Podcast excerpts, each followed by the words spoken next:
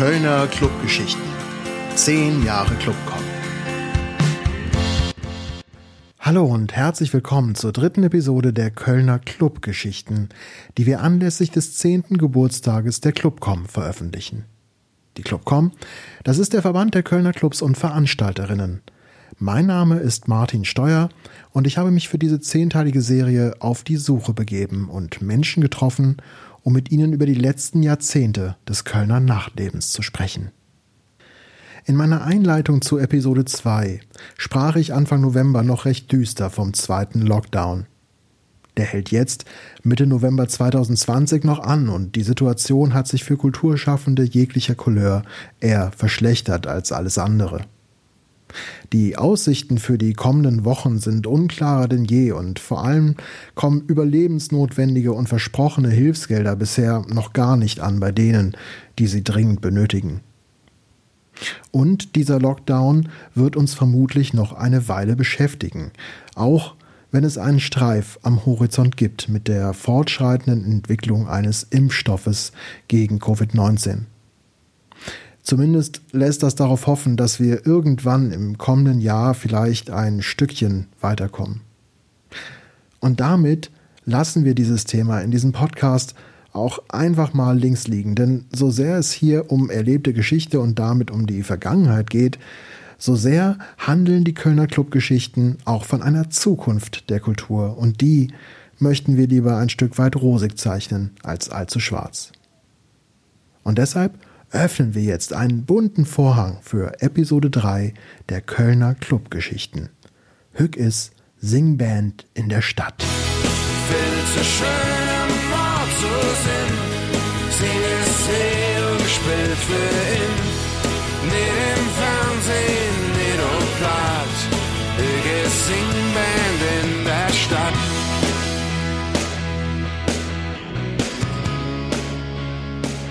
Ja, Hück ist Singband in der Stadt, singen Babda. Heute ist seine Band in der Stadt und sie spielen nur für ihn oder auch nur für sie. Und in dieses ganz besondere Gefühl wenn man nicht eben nur der Aufnahme seiner Lieblingskünstlerin lauschen kann, sondern sie oder ihn oder die ganze Band endlich mal auf einer Bühne live erleben kann. In dieses Gefühl wollen wir heute eintauchen und deshalb mit Akteuren reden, die dieses Gefühl den Fans in Köln ermöglichen. Peter de Büser ist dabei, der in den 80er Jahren als auszubildender Veranstaltungskaufmann im Luxor startete und den Laden mittlerweile schmeißt. Dann gehen wir einmal über die Straße ins Blue Shell zu Rolf Kistenich, der aus der Musikkneipe einen Live-Schuppen machte. Und wir wechseln einmal die Rheinseite und besuchen Jan van Wegen im Gebäude 9 und gelangen schließlich über die Severinsbrücke in der Südstadt, wo Katrin Müller von 2006 bis 2018 das Tsunami rockte. Zwischendurch hören wir etwas über die Live-Szene, als Ende der 1980er, Anfang der 90er Jahre vieles in Köln explodierte und als nicht nur feste Bühnen installiert wurden, sondern auch besetzte Häuser mitunter mal als Spielstätte fungierten oder Konzertkollektive ihr buntes Treiben auslebten, wie das bis heute noch funktioniert. Und wer sich jetzt schon fragt, wann denn die Bühnen der Jetztzeit erwähnt werden, dem sei verraten, dass diese Episode natürlich nicht die letzte Kölner Clubgeschichte ist, in der es um Live-Musik geht. Aber Geschichte will natürlich aufgerollt werden und deshalb tauchen wir nach den DJ- und Musikbar-Stories der ersten beiden Folgen heute erstmal wieder ab in die 80er Jahre, als die Live-Szene der Stadt das Laufen lernte. Denn die wuchs mit den Anfängen im Club Luxor seit Anfang der 1980er Jahre kontinuierlich. Davor gab es im Grunde nur die Sporthalle am Messegelände für 8000 Besucher, die Mülheimer Stadthalle für rund 1200 Gäste oder die karnevalsgeprägten Satori-Säle auf der Friesenstraße, um international bekannte Bands auf einer Bühne dieser Stadt zu erleben. Die Kellerräume unter der Christuskirche auf der Werderstraße und Herbertstraße, die waren auch bespielbar. Da waren legendärerweise mal Joy Division zu Gast 1980. Aber Clubs im heutigen Sinne? Völlige Fehlanzeige. Das änderte sich eben mit dem Luxor ab 1983 und in Sachen Jazz waren mit dem Subway auf der Aachener Straße, mit dem Loft in Ehrenfeld und dem Stadtgarten auch erste Initiativen aktiv. In Sachen Rock und Pop änderte es sich dann rasant mit dem Rose Club gleich gegenüber vom Luxor und breitete sich umso schneller aus. Das Underground in Ehrenfeld, das MTC im Quartier Lateng und andere, heute auch längst wieder vergessene Bühnen von Tunnels in der Südstadt bis Bel Air in Ehrenfeld kamen hinzu. Mit viel Goldgräberstimmung und Euphorie wuchs das heran, was heute als zentrale Unternehmensform in der Popmusik hohe Einnahmen verspricht. Sowohl Künstlern als auch Machern vom Clubbetreiber über Agenturen bis hin zu Crews aus Technikern und Stagehands und und und.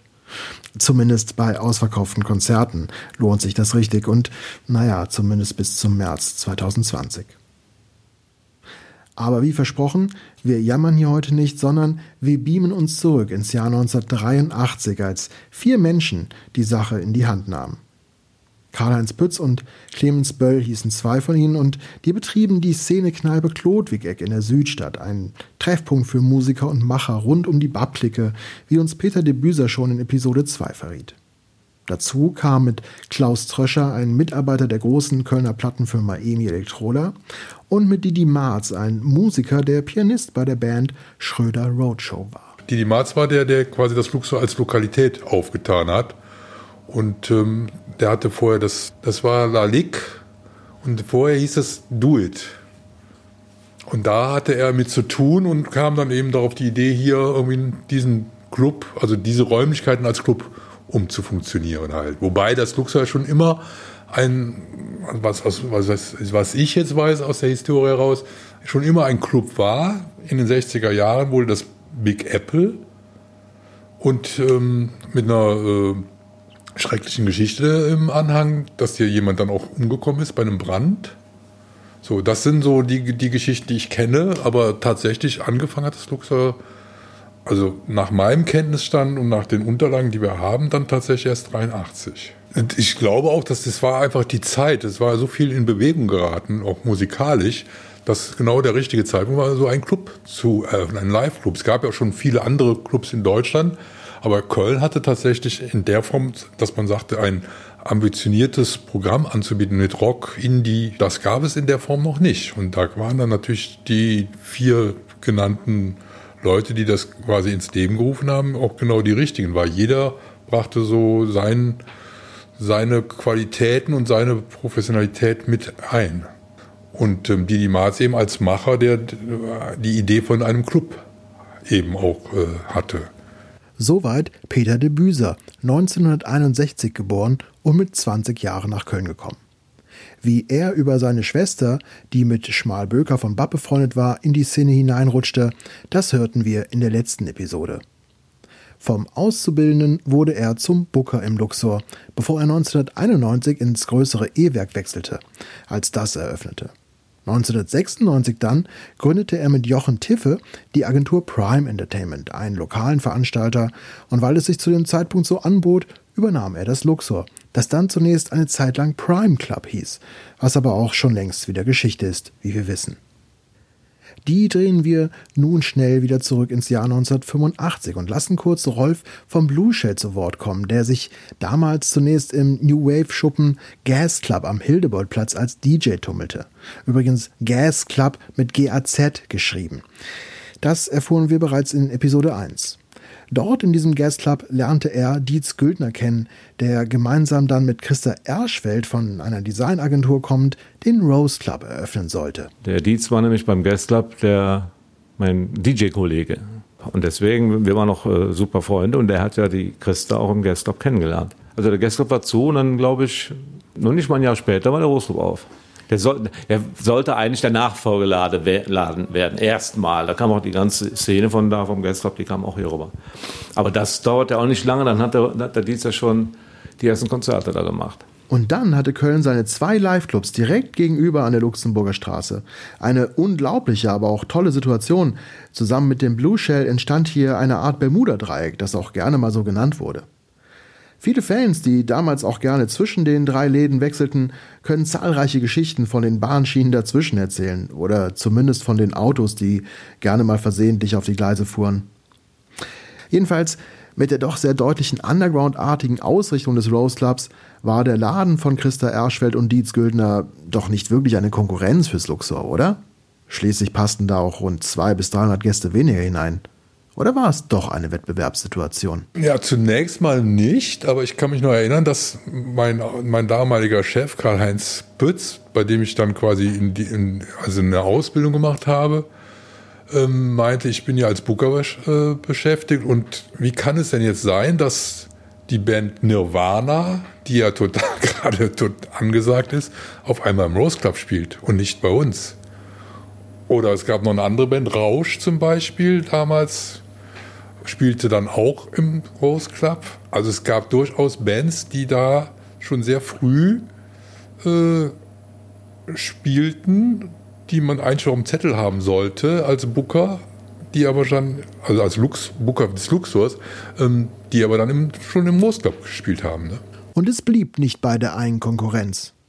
Rund um diesen Jahrzehntwechsel zwischen den 1980er und 90er Jahren explodierte die Spielstättensituation in Köln gewaltig. Underground in Ehrenfeld, MTC auf der Zülpicher Straße, das Bell Air in Ehrenfeld, der Tunnels in der Südstadt. Kein Laden von den genannten konnte mehr als 300 bis 400 Besucher fassen und trotzdem gehörten sie damit schon zu den eher größeren Liveclubs. Viele kleine Bühnen existierten auch noch und auch vorher hatten Kölner Bands schon Auftrittsmöglichkeiten. Martin vom Stereo Wonderland hat früher in mehreren Kölner Bands gespielt und erinnert sich hier nochmal. Mein Gott, damals konntest du halt noch in der, äh, als die Ruine noch eine Ruine war, also noch bevor die hinten den Biergarten dran hatten, haben wir bei denen da im Keller gespielt. Dann haben wir, ich weiß, ein paar Mal im Luxor gespielt. Sehr viel die besetzten Häuser natürlich irgendwie durch. Doch du konntest eigentlich viel spielen. Also ich weiß, dass wir in Ehrenfeld in fast jeder Kneipe. Nur die Kneipen gibt es halt alle nicht mehr. Also das ist ja auch was, was du hier nicht mehr so hast. So wie früher auf der Zülpicher eben, das wirklich ein Kneipenviertel war mit Podium und ich weiß nicht, was für Läden alles nebendran. Das waren Kneipen in denen du teilweise noch Frikadelle bekamst oder sowas. Das hatte nichts mit dem zu tun, was da jetzt ist. Du hast ja jetzt tatsächlich, das sind ja, Cocktailbars und Fressmeile. Also dieses Studentenviertel, so wie ich das kenne, ist halt weg. Und ganz früher war halt auch die Partymeile eigentlich nicht die Zülpicher, sondern die Küffhäuser. Und da habe ich auch noch auf der Küffhäuser gewohnt. So das Museum, was es da noch gab und so die Dinger. Und da waren ja auch immer Konzerte.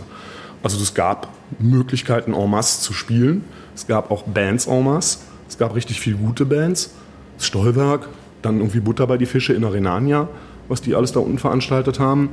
Ähm, dann gab es mal, das sind 89 gewesen sein, in und um die Trümmer. Der letzte Abend, bevor sie Steuerwerk abgerissen haben. Ich glaube, da hat auch jeder ein Instrument schleppen konnte, ist da hingerannt und hat da gespielt. Die Sachen hast du nicht mehr, aber das hängt auch damit zusammen, dass die ganzen Plätze in der Stadt nicht mehr existieren. Weil Thema Nachverdichtung, das kann sich keiner mehr leisten, sowas freistehen zu lassen. Und da geht eine Subkultur entweder dran kaputt oder findet andere Wege, die ich nicht mehr mitkriege, weil ich zu alt bin. Das mag natürlich sein, lieber Martin, und geht mir ganz ähnlich. Aber dem gehen wir in einer späteren Episode nochmal nach, welche Wege sich Subkultur heutzutage sucht. Aber wir bleiben noch ein wenig in dieser Kölner Ursuppe. Martin erwähnte es gerade. Nicht zu vergessen in diesem ganzen Getummel sind die besetzten Häuser, in denen Subkultur wie ein selbstverständlich verhaftetes Gut zum Geschehen gehörten. Das galt nicht nur für Musik, auch Kunst, Lesungen, Theater, all das erblühte neu aus einer Do-it-yourself-Haltung heraus, die als Post-Punk-Geschehen zu einem bunten und unglaublich lebhaften Treiben geriet. Für Köln können hier erste Blüten in der ausgedehnten und besetzten Schokoladenfabrik Stollwerk in der Südstadt verortet werden. Immerhin, das Bürgerhaus ging aus diesem Komplex noch hervor und belebt die Südstadt bis heute, wie wir wissen. Nicht mehr existent sind der besetzte Komplex an der Weißerstraße, wo heute ein Realkauf steht, und ein besetztes Haus am Mauritiuswall, im alternativen Volksmund damals Mauwall genannt, und noch heute vielen Akteuren mit legendären Party- und Konzertnächten im Kopf. Und Martin erwähnte das Renania, noch heute in ganz anderer Form im Rheinauhafen existent, und das dort aktive Konzertkollektiv Butter bei die Fische. Ja, die gab es auch noch. Und Kollektive, gibt es heute noch, wenn auch ganz bestimmt nicht mehr in dieser archaischen Form wie Anfang der 90er Jahre. Zu diesem Wildwuchs in der Stadt gesellten sich zu dieser Zeit auch noch die Live Music Hall und das E-Werk als große Spielstätten und so wuchs Stück für Stück eine Clubkultur in Köln, wie wir sie zum größten Teil auch heute noch kennen. Es war wirklich eine Menge los in dieser Aufbruchstimmung. Schließlich dürfen wir nicht vergessen, dass parallel auch noch die Musikbars aus dem Boden schossen, wie wir in der vergangenen Episode hörten.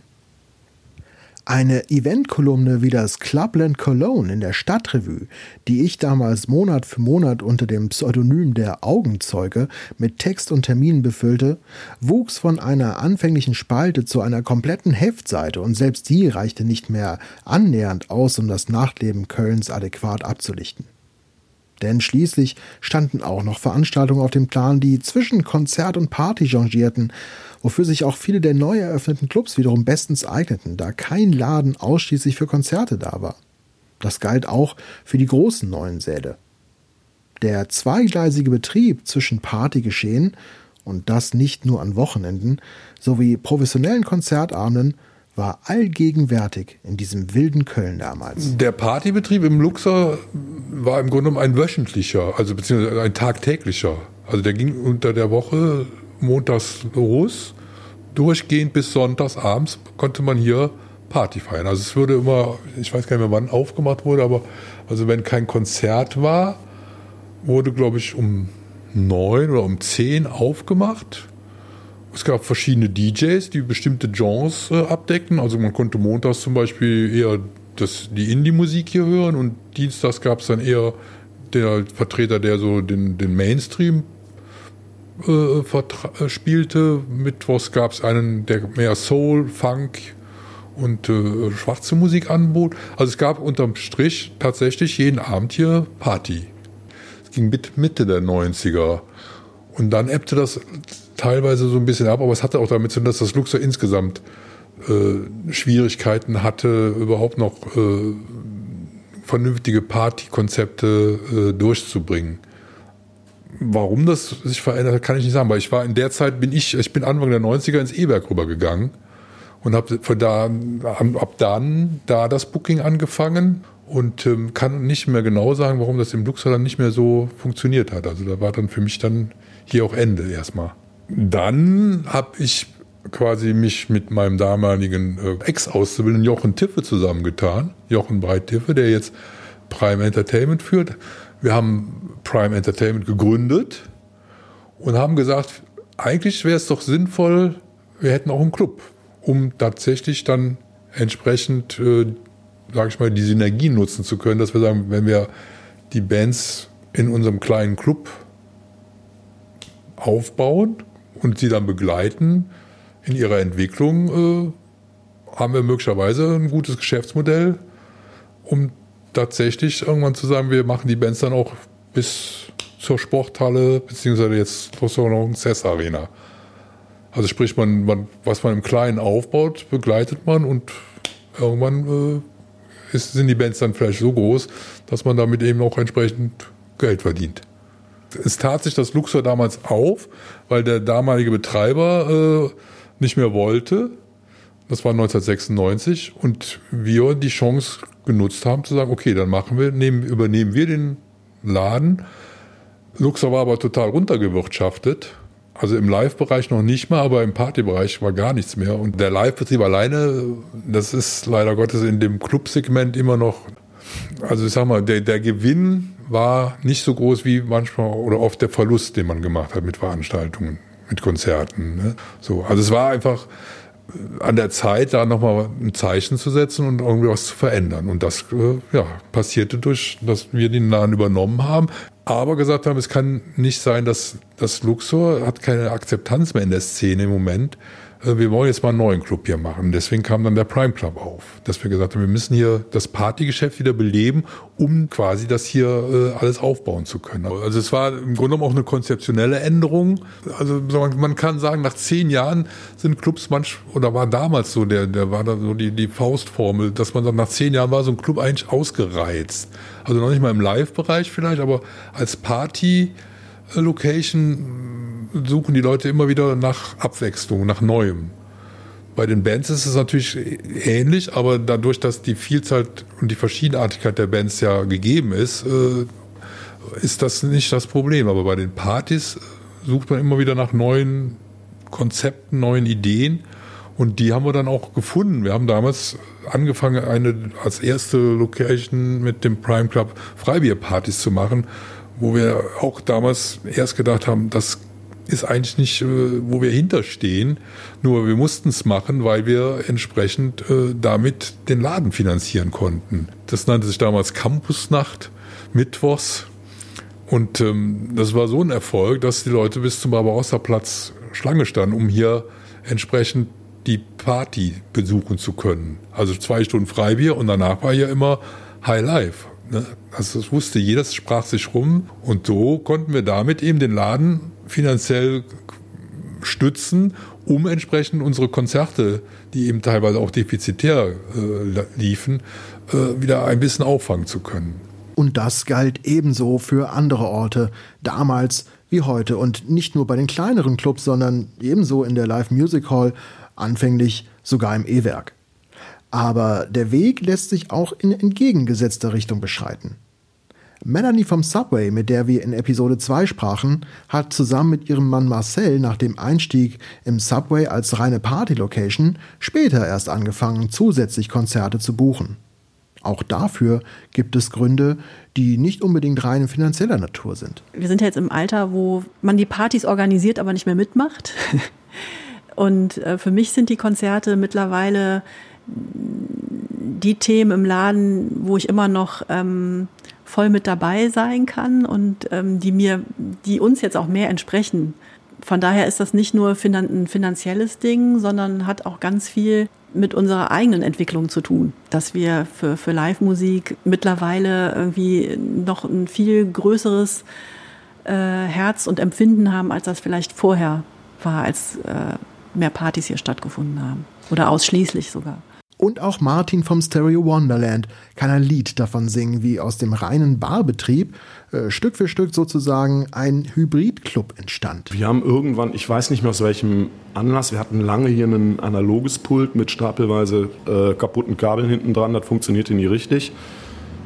Damit haben wir einiges gemacht, unter anderem das hatte auch, glaube ich, Steini angeleiert, John Ossi, die nach einem Haldern-Konzert sich ins Auto gesetzt haben und dann hier aufgeschlagen sind und dann haben wir irgendwann mal angefangen, das Ding auf eine ähm, digitale Anlage umzurüsten. Das hat sich so irgendwie eingeschlichen. Hier haben auch Leute, irgendwie Tom Ashford hat hier teilweise auch einfach mit der Akustikgitarre gespielt, was super war. Und irgendwann kamen teilweise Bands halt von alleine.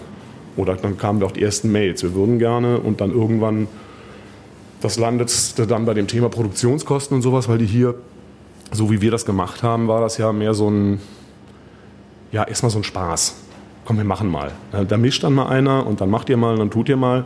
Und irgendwann kamen dann so die ersten Agenturen dann auch mal auf uns zu, weil die dann gemerkt haben, ach okay, das funktioniert ja hier mit 20 Leuten super. So ein Laden, der ja so innere Strukturen, die baust du über Jahre auf. Die zu ändern, wenn du merkst, es ist nötig, ist im laufenden Betrieb der blanke Horror. Das kriegst du eigentlich kaum hin. Das ist ja wie ein Tankschiff so ein Ding. Also selbst das Stereo, was aussieht wie ein Motorboot, ist in der Beziehung ein Tankschiff. Ähm, deswegen ist das jetzt im Moment die Möglichkeit, eben sich in den nächsten zwei, drei Monaten diese Strukturen neu aufzusetzen und die so hinzusetzen, dass du da eben die nächsten zehn Jahre wieder was mitmachen kannst. Weil du musst die verändern, um so ein Ding am Laufen zu halten. Ansonsten wirst du betriebsblind, du wirst unbeweglich, weil dich die eigenen Strukturen einengen und das macht dann keinen Bock mehr irgendwann. Ja, Veränderung, die ist immer wichtig für Clubs, um das Publikum auch ein Stück weit bei Laune zu halten. Ausgehverhalten ändert sich eben auch immer wieder. Ein harter Schnitt ergab sich im August 2002 durch eine Änderung des Hochschulrahmengesetzes. Die Einführung des Bachelors änderte einiges im Nachtleben. Also das, was früher ja anders war, dass man sagt, man hatte kein, man konnte studieren so lange, wie man wollte. Man hatte da nicht den Druck, hat sich dann auch im Laufe der Zeit ja mit dem Regelstudium tatsächlich verändert. Und das merkte man eben auch im Ausgeverhalten der Leute, dass man unter der Woche sich eigentlich nicht mehr leisten konnte, bis in den frühen Morgen zu feiern, sondern wenn man ernsthaft studieren wollte, müsste man dann eben entsprechend auch äh, morgens wieder fit sein. Und das hat, also weil wir tatsächlich viel studentisches Publikum hatten, hat sich das natürlich bemerkbar gemacht. Und die Zeit war dann irgendwann 2004, fing es langsam an abzunehmen. Und äh, wir mussten wieder überlegen, was können wir jetzt machen. Und das ist halt immer dann schwierig, wenn man auf so einem hohen Niveau fährt und dann merkt man auf einmal, das funktioniert nicht mehr. Äh, jetzt äh, da wieder sich was Neues einfallen zu lassen, was auch funktioniert, äh, ist leider nicht so einfach. Es bleibt also schwierig in den Clubs damals wie heute, ob im Party- oder im Livebetrieb.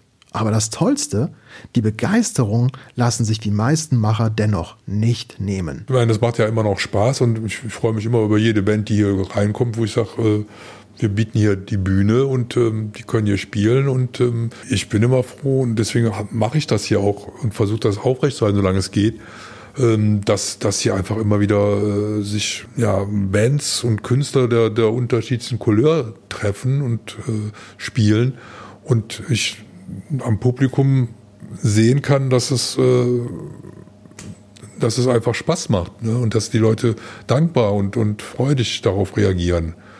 Und ähm, das ist für mich eigentlich so mein, mein Auftrag als Kulturschaffender. Wichtig ist das Ergebnis, dass alle da unten ihren Spaß haben.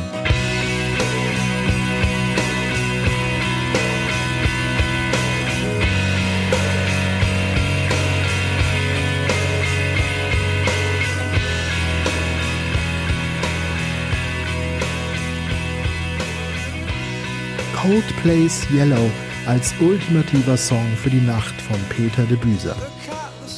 Die haben übrigens nicht im Luxor gespielt. Das erste Konzert von Coldplay im Jahr 2000 in Köln war eine Live Music Hall. Aber wir bleiben heute in den kleinen Venues, lassen die Flügeltüren des Luxors hinter uns zufallen und schlagen nach links Richtung Barbarossa-Platz ein, schlendern nur rund 50 Meter weiter und betreten die blaue Muschel.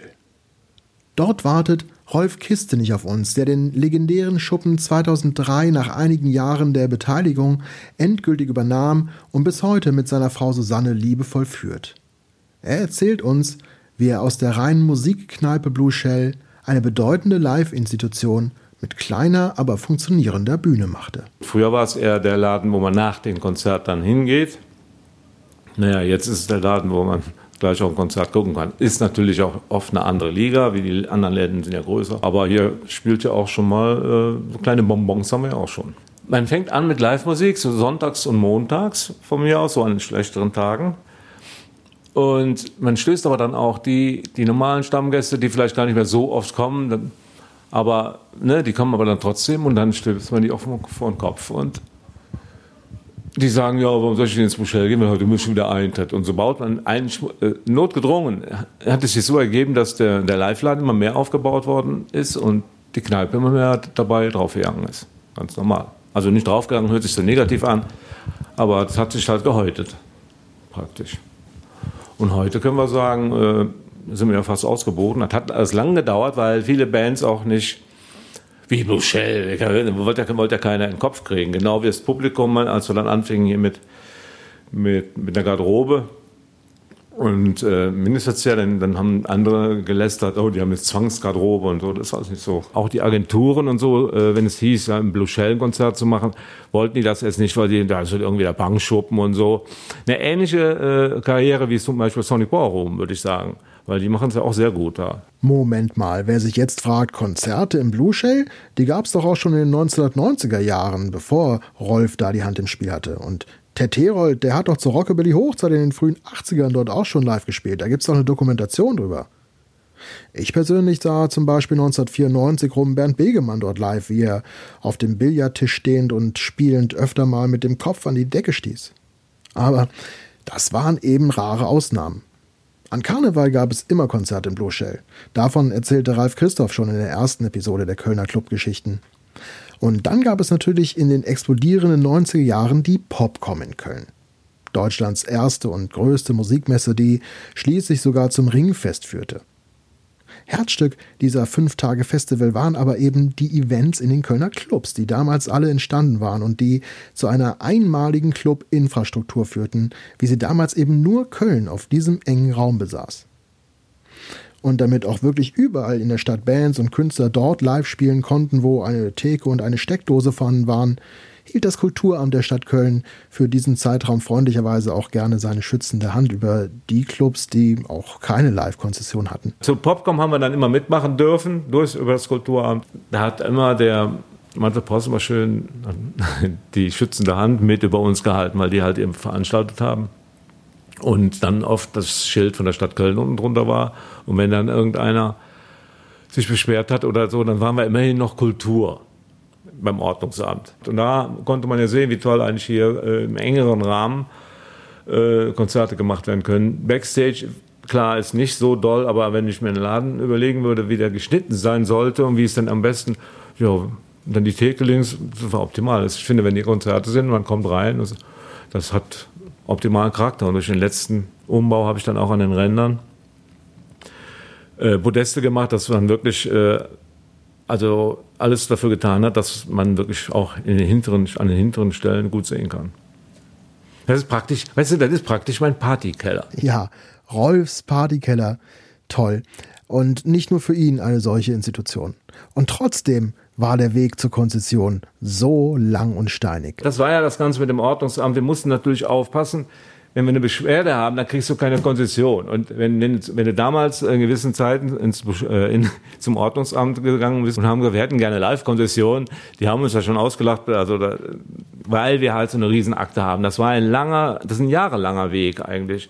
Und dann darfst du auch nicht auffallen. Und ich hatte mir dann, glaube ich, sagt hat mal so einen guten Ruf erarbeitet. Genau, und deswegen mussten wir halt wirklich aufpassen, dass nicht eine Beschwerde ist. Sonst heißt ja wieder nochmal zwei Jahre. Also sie müssen mindestens zwei Jahre keine Beschwerde haben, dann können wir darüber reden. Das war, und das war schon schwer genug, weil wir haben dann schon mal immer ab und zu Konzerte auch schon dann machen müssen, weil die Kneipe schon gar nicht mehr so gut lief. Dann sitzt du da in so einem Boot, wo du immer deine Miete zusammenkriegen musst, kannst hier nicht richtig, da nicht richtig. Und wenn jemand zu laut äh, ist, dann schreckst du schon zusammen, verbreitest so eine schlechte Stimmung. Also das waren alles so Phasen. Die haben wir aber äh, irgendwie durchgehalten und haben dann die Live-Konzession bekommen. Natürlich auch haben die da äh, gewartet auf die erste Beschwerde, aber wir haben einen super Schallschutz drin. Und wir haben auch jetzt irgendwann mal die Nachbarn da oben, die waren ja die schlimmsten, die haben dann irgendwann mal, ich glaube nach dem hundertsten Mal oder tausendsten Mal, wo hier jemand auftauchte, für nichts. Wir hatten ja jetzt alles schriftlich. Wir hatten alles staatlich geprüft mit allem drum und dran. Da haben sie der Dame dann irgendwie oben gesagt, wenn sie nochmal anrufen, dann können sie den Einsatz bezahlen. Aber das waren mindestens fast zehn, Jahr, zehn Jahre Arbeit. Von, es gibt einen alten Spruch von, von einem Freund, der sagte damals schon, Blue Shell, was ihm dazu einfällt, von der Provokation zur Institution. Und das fand ich, fand ich, bin ich bis heute noch gut, oder?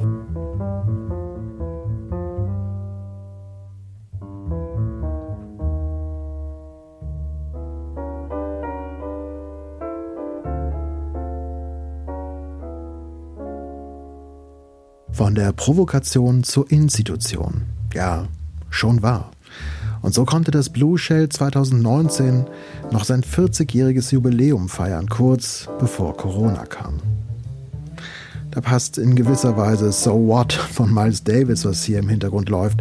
Und viel mehr noch passt der Albumtitel Kind of Blue, das Rolf gleich als ganzen Longplayer für die Nacht nannte.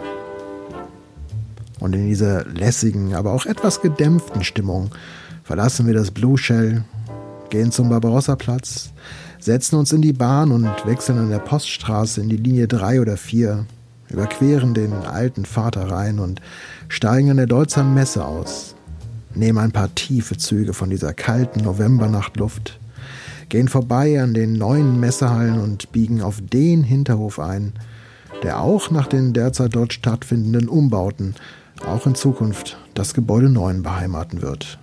Auch wenn das vor ein paar Jahren mal nicht ganz so sicher war. Jan van Wegen empfängt uns, der 1969 am Niederrhein geboren wurde und dort auch recht ländlich aufwuchs, bevor er 1990 nach Köln kam zum Studium der Geschichte und Sozialwissenschaften auf Lehramt. Damals noch als reiner Musikfan. Also als Musikfan auf jeden Fall. Bin damals auch schon sehr viel dann auf Konzerte gegangen, als ich äh, dann hier neu in Köln war. Das war ja auch ein Grund, warum ich nach Köln gegangen bin, weil ich dann schon auch ein bisschen mehr äh, Nachtleben und, und Kulturleben haben wollte als damals auf dem Dorf, wo ich groß geworden bin und bin dann sehr viel dann unterwegs gewesen im alten Rose Club, im Underground, in der Ruine, im Bel Air und sowas. Ja, das war für mich dann ganz spannendes neues Leben zu entdecken.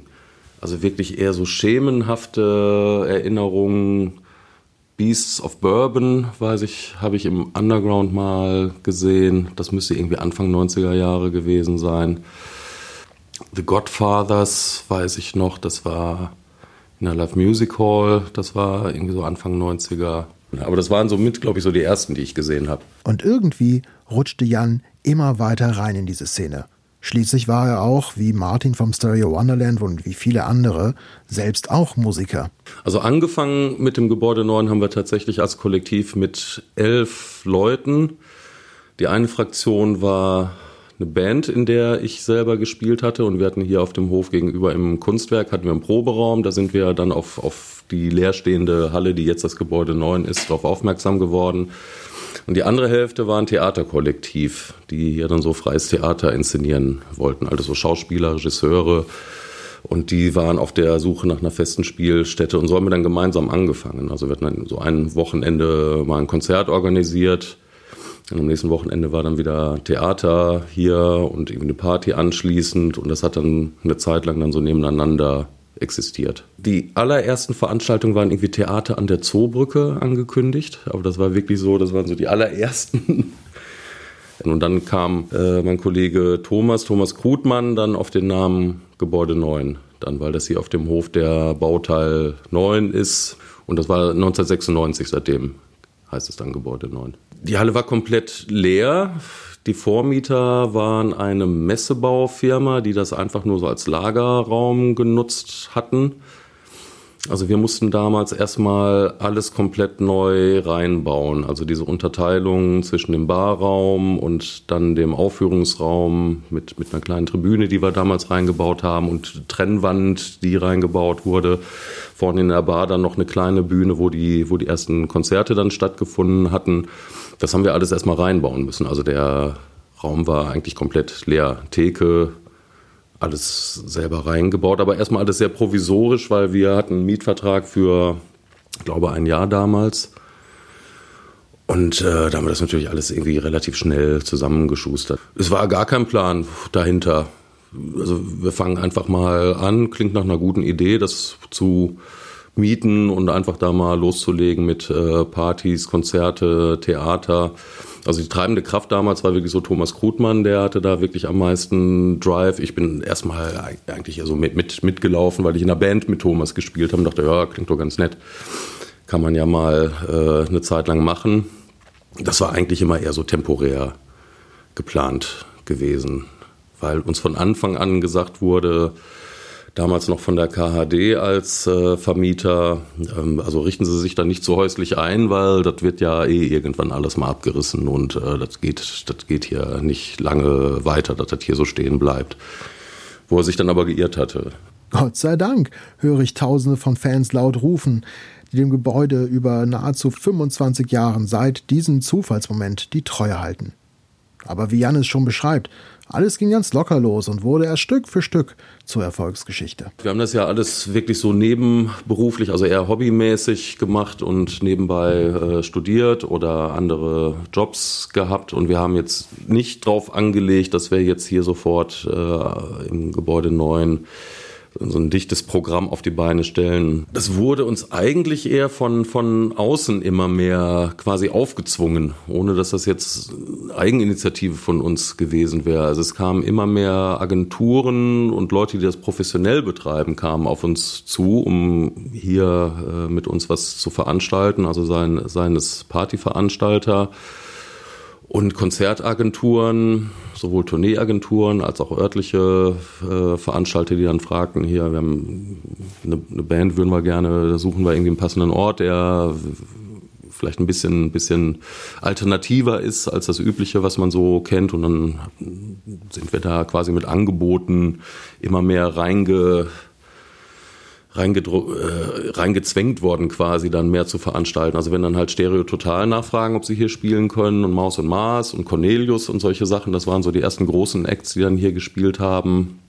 Ja, dann sagt man natürlich nicht nein und dann bedeutete das aber auch, dass wir uns immer mehr professionalisieren mussten. Ne? Dass wir dann irgendwie technisch aufrüsten mussten, Personal aufstocken mussten und dass wir uns dann auch mal um die erforderlichen Genehmigungen kümmern mussten, weil das hatten wir erstmal alles gar nicht da war dann der Punkt erreicht, wo man sich Gedanken machen musste, wollen wir das denn jetzt dann doch irgendwie professionell betreiben, weil für eine Hobbyaktion ist das, ist das dann alles zu aufwendig. Und dann sind wir da immer mehr so reingewachsen, dass es schon, schon eine richtige Profession dann auch wurde, das Gebäude neu zu betreiben. So zufällig kann einem das passieren. Und dass einem die Dinge in den Schoß fallen, das haben wir schon in den ersten beiden Episoden der Kölner Clubgeschichten von DJs wie Clubbetreibern gehört. Und das sollte auch heutzutage immer wieder ein Ansporn für junge, musikbegeisterte Menschen sein, Gelegenheiten einfach beim Schopf zu packen und einfach mal zu machen. Im Lauf der Zeit wurden die Partys und Konzerte im Gebäude 9 immer mehr. Der anfängliche Theaterbetrieb rückte in den Hintergrund, verschwand schließlich ganz und aus dem elfköpfigen Kollektiv blieben Jan und sein Kompagnon Pablo Geller für den Musikbereich zurück, die bis heute beide das Gebäude 9 betreiben. Im neuen Jahrzehnt, den Nullerjahren dieses Jahrhunderts, folgte für die beiden eine enorm erfolgreiche Zeit. Auf einmal gab es ja so eine Riesenwelle von neuen Indie-Bands, was dann auf einmal populär wurde. Das fing irgendwie an 2001 so mit den Strokes, wo dann so Bandmusik, Band, Indie-Musik jetzt nicht mehr als, als altmodisch galt und nur elektronische Musik und Drum Bass und Trip-Hop und Techno als die äh, wirklich zukunftsweisenden, relevanten Musikrichtungen dann gelten. Auf einmal war dann so richtig, also einfach Gitarrenrock war auch wieder dann da. Und wir waren dann zur Stelle und waren dann so der, der Ort, wo die ganzen Bands dann gespielt haben. Da sind wir irgendwie so reingerutscht.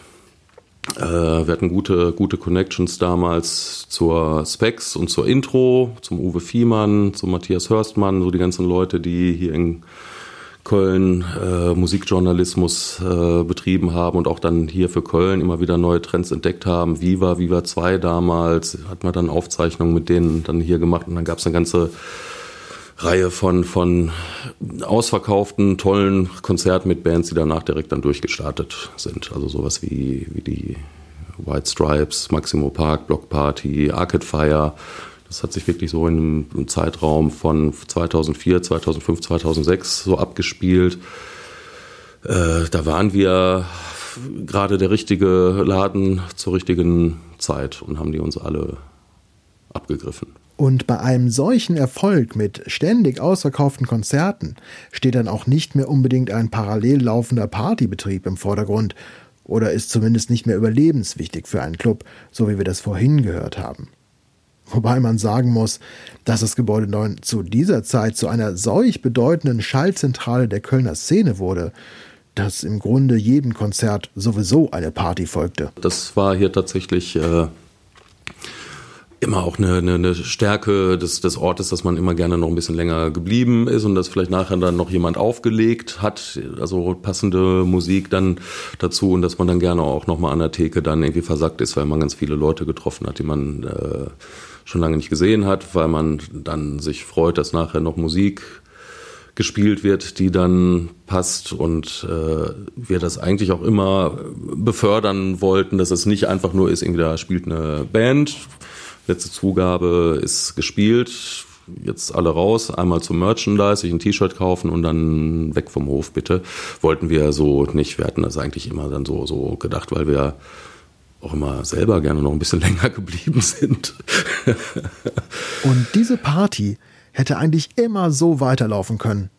Aber irgendwas ist ja immer. Wir hatten 2013 hatten wir die Kündigung geschickt bekommen für den Sommer 2014, dass wir dann raus müssen und dass dann das Gebäude neu abgerissen wird und hier komplett alles neu bebaut wird. Dann haben wir hinter den Kulissen dann äh, versucht, darauf aufmerksam zu machen, dass das nicht so einfach äh, vonstatten gehen wird, dass wir einfach hier das äh, Feld räumen und dass das nicht dann Proteste geben wird aus der ganzen Musikszene und Kulturlandschaft in Köln. 2014, März 2014 wurde das dann öffentlich, weil das dann auch dann im Stadtentwicklungsausschuss und überall dann beschlossen wurde, der Hof bei uns wird neu bebaut und dann muss das Gebäude neu weichen und kann da auch gar nicht bleiben, weil es zu laut ist und weil da Wohnungen gebaut werden sollen. Und äh, ja, dann brach dann direkt äh, ein großer Protest aus gegen diese Ankündigung. Also gab es ganz viele Leute damals, die dann sofort dann Maßnahmen ergriffen haben, äh, Facebook-Gruppe gegründet, eine Petition gestartet Damals hatte das wirklich einen großen Impact dann auf die Lokalpolitik, weil da auch gerade Kommunalwahlkampf war. Und dann ist dann die Lokalpolitik dann im Stadtentwicklungsausschuss wirklich so parteienübergreifend zusammen mit dem Baudezernenten und mit dem Investor dann zurückgerudert und haben sich dann schnell committed, okay, wir müssen da eine andere bauliche Lösung finden, wir müssen auch nochmal dann äh, den Bebauungsplan da ändern und müssen schauen, dass wir das Gebäude neu und die ganzen Künstler drumherum, die Ateliergemeinschaften, die ganzen Handwerker, die da sind, so die ganzen Bestandsmieter, die als Pioniere ja wirklich schon zu dem Zeitpunkt seit 20 Jahren da waren, dass man die nicht als Erste da vom Hof jagt, wenn man da was Neues baut, sondern dass man die mit integrieren muss und den Bestand so weit wie möglich erhalten muss. Und das wurde damals dann beschlossen. Das war ein großer Erfolg wirklich von, von vielen Leuten, die sich da richtig, richtig ins Zeug geworfen haben, die Künstler angeschrieben haben. Es wurden Unterstützer YouTube-Videos gemacht von, also man kann die gar nicht alles, gar nicht alle aufzählen, wer, wer sich da dann auch als Künstler dann committed hat, dass wir wieder im Gebäude 9 spielen wollen, wenn sie das nächste Mal nach Köln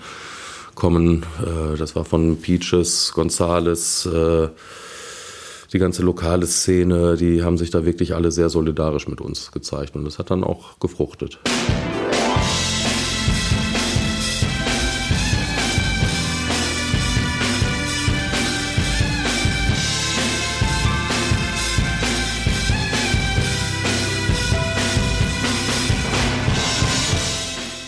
Et hätt noch immer Jod wie wir in Köln sagen. Hätte aber auch echt ins Auge gehen können mit dem Gebäude 9 damals. Folgerichtig engagierte Jan sich nach dieser Zeit noch mehr in der Clubcom. Er war schon vorher Vorstandsmitglied und wurde dann der erste Vorsitzende des Verbands. Sein Plan, auch andere vom Abriss bedrohte Institutionen möglicherweise retten zu können, ging dabei nicht immer ganz auf, wie er selbst zugibt. Aber es gibt in solchen Konflikten nun auch immer viele, viele verschiedene Interessenslagen. Auch das in gewisser Weise ein Race for the Prize, so lautet der Titel des Stücks von den Flaming Lips, das Jan van Wegen als seinen ultimativen Song für die Nacht nannte und das wir hier im Hintergrund hörten. Übrigens nebenbei erwähnt, eines meiner All-Time Top 10 Konzerte das waren die Flaming Lips 1999 im Gebäude 9. Dort jedenfalls am Gelände von Kunstwerk und Gebäude 9 wurde 2015 ein neuer Investor mit anderen Plänen tätig. Es folgte eine Planung für einen Umbau des Gebäude 9, damit es sich auch ins bauliche Ensemble, das an der Deutz-Mülheimer Straße fortan geplant war, einfügen kann. Jan und Pablo wurden konkret an den Planungen beteiligt, alles lief in Absprache mit den Architekten und 2019 folgte dann eine große Umbaupause von zehn Monaten. Und so eng diese Zeit auch bemessen war, so gut funktionierte dann doch alles.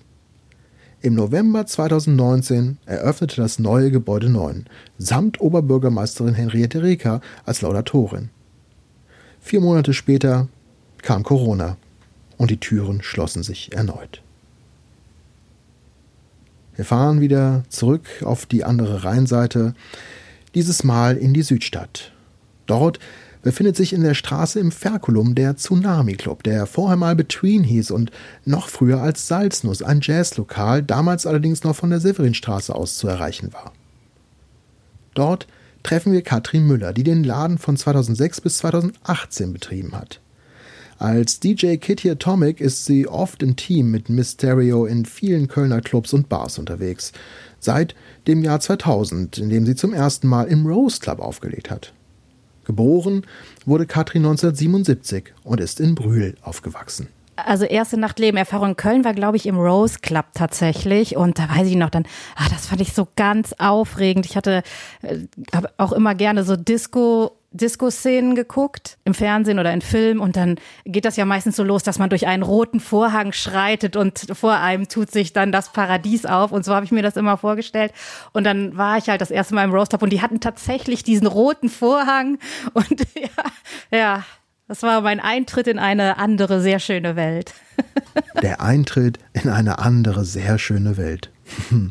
Ziemlich bald danach stand Katrin dort auch schon das erste Mal hinter der Theke und wurde damals von Linda und Timo Sen, die zu dieser Zeit den Rose Club führten, gefragt, ob sie dort nicht auch mal auflegen wolle. Und dann habe ich da angefangen aufzulegen. Dann kam eigentlich relativ schnell das Gebäude 9.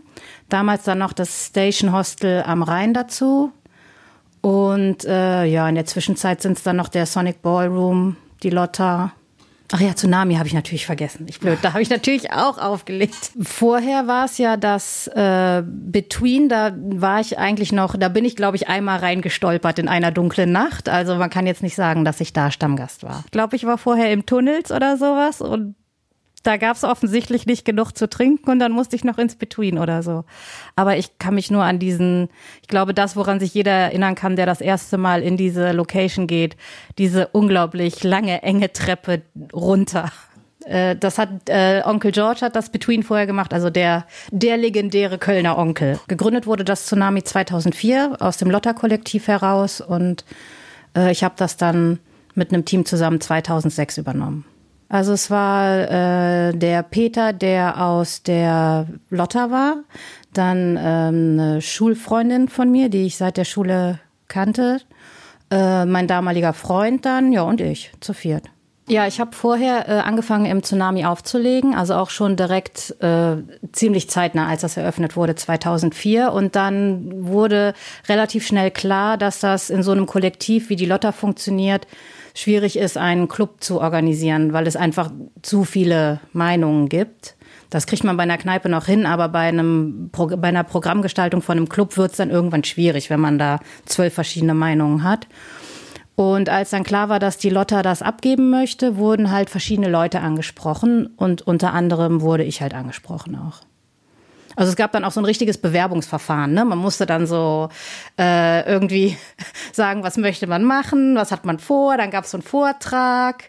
Und äh, ja, dann haben wir den Zuschlag gekriegt. Und tatsächlich, war es bei Katrin anders als bei unseren bisherigen heutigen Akteuren, die eigentlich Sportstudent waren wie Peter vom Luxor oder als Elektriker tätig wie Rolf vom Blue Shell oder auf Lehramt studierten wie Jan vom Gebäude 9. Ja, also das war, irgendwie wollte ich schon, fand das immer toll aufzulegen und im Nachtleben zu arbeiten und klar war mein Ziel, irgendwann willst du auch mal deinen eigenen Club haben.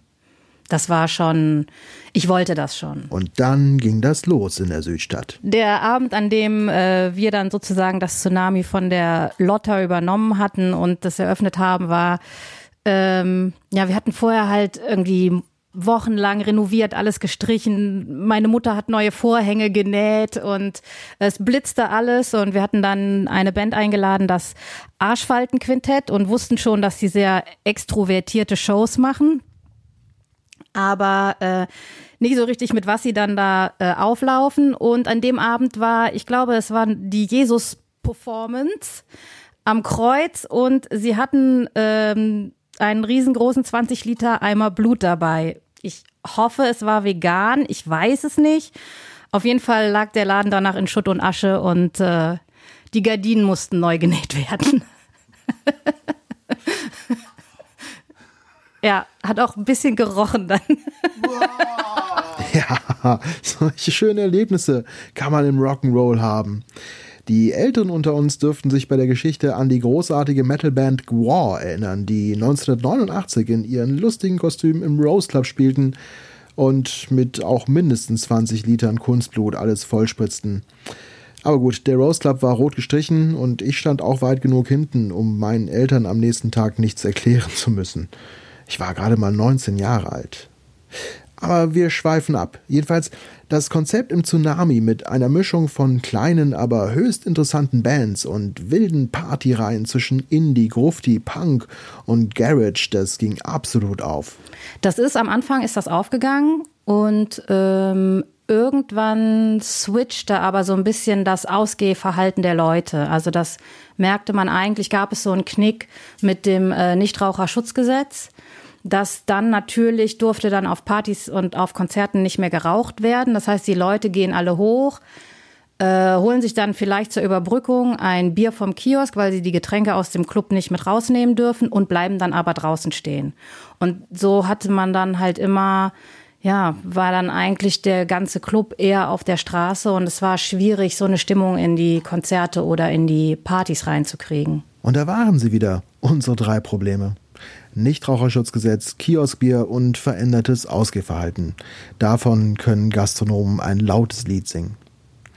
Nach zehn Jahren zog sich Katrin aus dem aktiven Geschehen in Tsunami zurück, blieb als DJ bis heute aktiv und noch zwei Jahre Gesellschafterin in Tsunami, bevor sie 2018 das Ruder ganz abgab.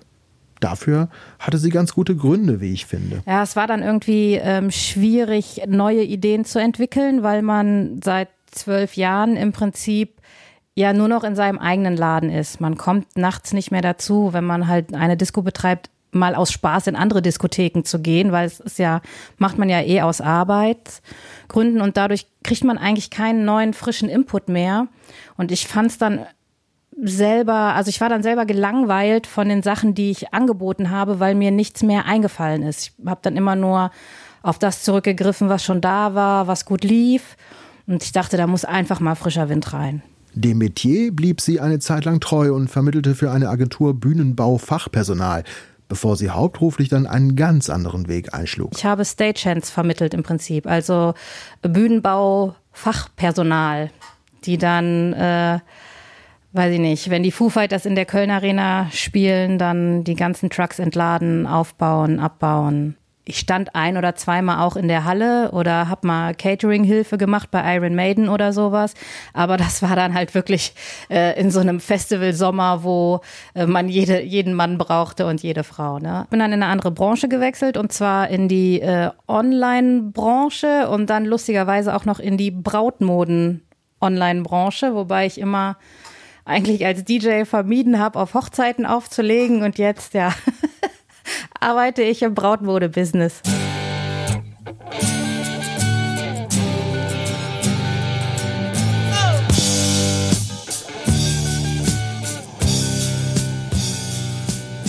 Und Katrin fühlt sich wohl in ihrem neuen Job, würde immer noch auflegen, wenn nicht dieses Virus durch die Welt geistern würde und hört immer noch gerne ihren Liebling David Bowie, der hier mit Siggy Stardust uns aus der heutigen Episode der Kölner Clubgeschichten langsam herausbegleitet. Hück ist Sing Band in der Stadt, hieß diese Folge und wir sprachen über Konzerte. Ich nannte vorhin schon die Flaming Lips im Gebäude 9 1999 und mir fällt auch David Bowie ein, bei einem Special Gig im E-Werk 2002, wo er nach zwei Stunden Megakonzert auf die Bühne kam und dann auch noch ankündigte, jetzt noch das gesamte Low-Album live am Stück zu spielen. Was für ein Moment von Gänsehaut und lautem Schreien. Ich habe aber auch meine Interviewpartner nach ihren größten Konzertmomenten gefragt. Moby hat hier gespielt, pff, frag mich nicht nach dem Datum jetzt. Ich sag mal, Anfang der 2000er war es. Ja, ich meine so um den. Und das war eins der, der absoluten Highlights, die ich hier erlebt habe im Luxor. Und live war für mich unter anderem das Konzert der Rolling Stones damals im Stadion, wo dann auch Bab ein Vorprogramm gespielt habe, natürlich eins der Highlights. Jarwobble mit Jackie Liebezeit im Luxor. Das war Jarwobble äh, Invaders of the Heart. Gab es eine Pause und dann sagte Jarwobble, and now a little special friend.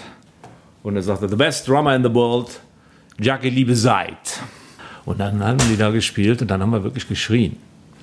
Das war so cool. Äh, und der Jackie Liebezeit mit seinen großen Augen, der, äh, und das war wie eine Einheit. Und das war was, da merkst du halt, das passiert halt nicht so oft. Das merkst du dann auch, dass die Publik, äh, die Band selber, die auch routiniert ist, dann auf einmal anders draufkommt und jeder übertrifft sich da und es hörte nicht auf. Die Stücke dauerten, ich weiß nicht, Viertelstunde, 20 Minuten und, und dann ging es mal, wurde es was langsamer und dann kam es wieder zu dem Thema und wieder die Leute haben geschrieben, wir haben Spieß. Das war wunderbar. Damals zur Popcom ein Large Door Labelabend, Querstrich Ladomat Labelabend, wo hier wirklich alles von Rang und Namen gespielt hat.